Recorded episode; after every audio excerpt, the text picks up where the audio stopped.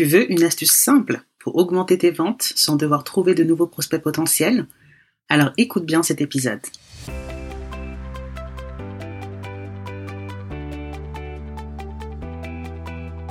Bienvenue dans ce nouvel épisode du podcast Le jeu de la vente destiné aux entrepreneurs ou aux commerciaux qui veulent booster leur chiffre d'affaires tout en s'amusant. Je suis ton hôte, Oureille, épouse, mère, femme d'affaires, conférencière et auteur du livre Le jeu de la vente, les cyclés des entrepreneurs qui réussissent. Je souhaite que tu sois en pleine forme et que tu aies apprécié l'épisode précédent où j'ai reçu Kay Dorlan, fondatrice de F-Zone, qui nous a parlé de liberté financière. Si tu ne l'as pas encore écouté, je t'invite à le faire dès à présent et n'hésite pas à laisser ton avis sur la plateforme d'écoute préférée que tu utilises ou en privé en me contactant sur l'un de mes réseaux sociaux, Instagram, LinkedIn ou Facebook. Cet épisode de podcast sera relativement court car tout est déjà dans le titre qui est assez explicite. Money is in the follow-up. Traduction, l'argent est dans le suivi. Fin de l'épisode, je te dis à plus tard. non mais plus sérieusement. C'est un point que beaucoup d'entrepreneurs ou commerciaux négligent. Pourtant, les personnes les plus performantes appliquent cette simple stratégie pour augmenter leurs ventes. Ce n'est pas parce qu'un prospect a refusé d'acheter à l'instant T que la vente est pour autant dead de chez dead. Peut-être que ce n'était pas le bon moment.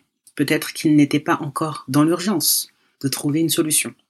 Peut-être qu'il n'avait pas l'argent ou peut-être que la manière dont tu as présenté ton offre ne mettait pas assez en lumière la valeur ajoutée que tu apportes à ton client potentiel. Bref, il y a tellement d'éventualités, mais peu importe la raison, ce qu'il faut savoir, c'est qu'un non n'est jamais définitif. J'ai été témoin de plusieurs exemples au cours de ma carrière commerciale, où j'ai conclu de beaux contrats auprès d'entreprises qui avaient refusé ma ou mes premières propositions. Et qu'est-ce qui fait qu'elles ont finalement accepté? Tout simplement grâce au suivi, que j'avais effectué.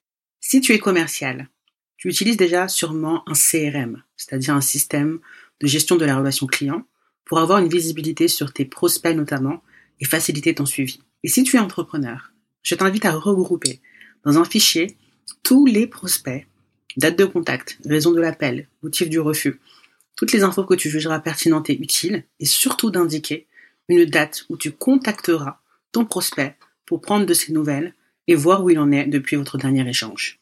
Et surtout, d'indiquer une date où tu contacteras ton prospect pour prendre de ses nouvelles et voir où il en est depuis votre dernier échange.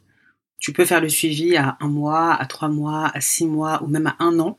Tout dépendra du service que tu vends et surtout de ton cycle de vente, si c'est un cycle court, moyen ou long.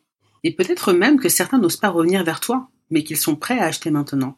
Quoi qu'il en soit, c'est ton activité. Alors sois proactif et fais le premier pas en allant vers ton client potentiel, surtout si tu as déjà eu un premier point de contact avec ce dernier. Je t'invite sincèrement à tester cette stratégie simple mais efficace et de constater par toi-même le résultat. Prends ça comme un jeu. Reconnecte-toi à ton désir sincère d'aider ton client car tu as la solution qui répond à son besoin et sois détaché du résultat. Avec de la patience et de la persévérance, tu seras surpris des retombées et si tu en as, je serai ravi que tu me les partages. On arrive à la fin de cet épisode. Lors du prochain, je recevrai un nouvel invité, un de mes amis, qui est un ancien collègue également, qui est un excellent commercial et qui te partagera sa vision de la vente et ses tips qui lui permettent de toujours faire partie des top performeurs. Si tu mets en application ces conseils, tu pourras toi aussi augmenter tes ventes.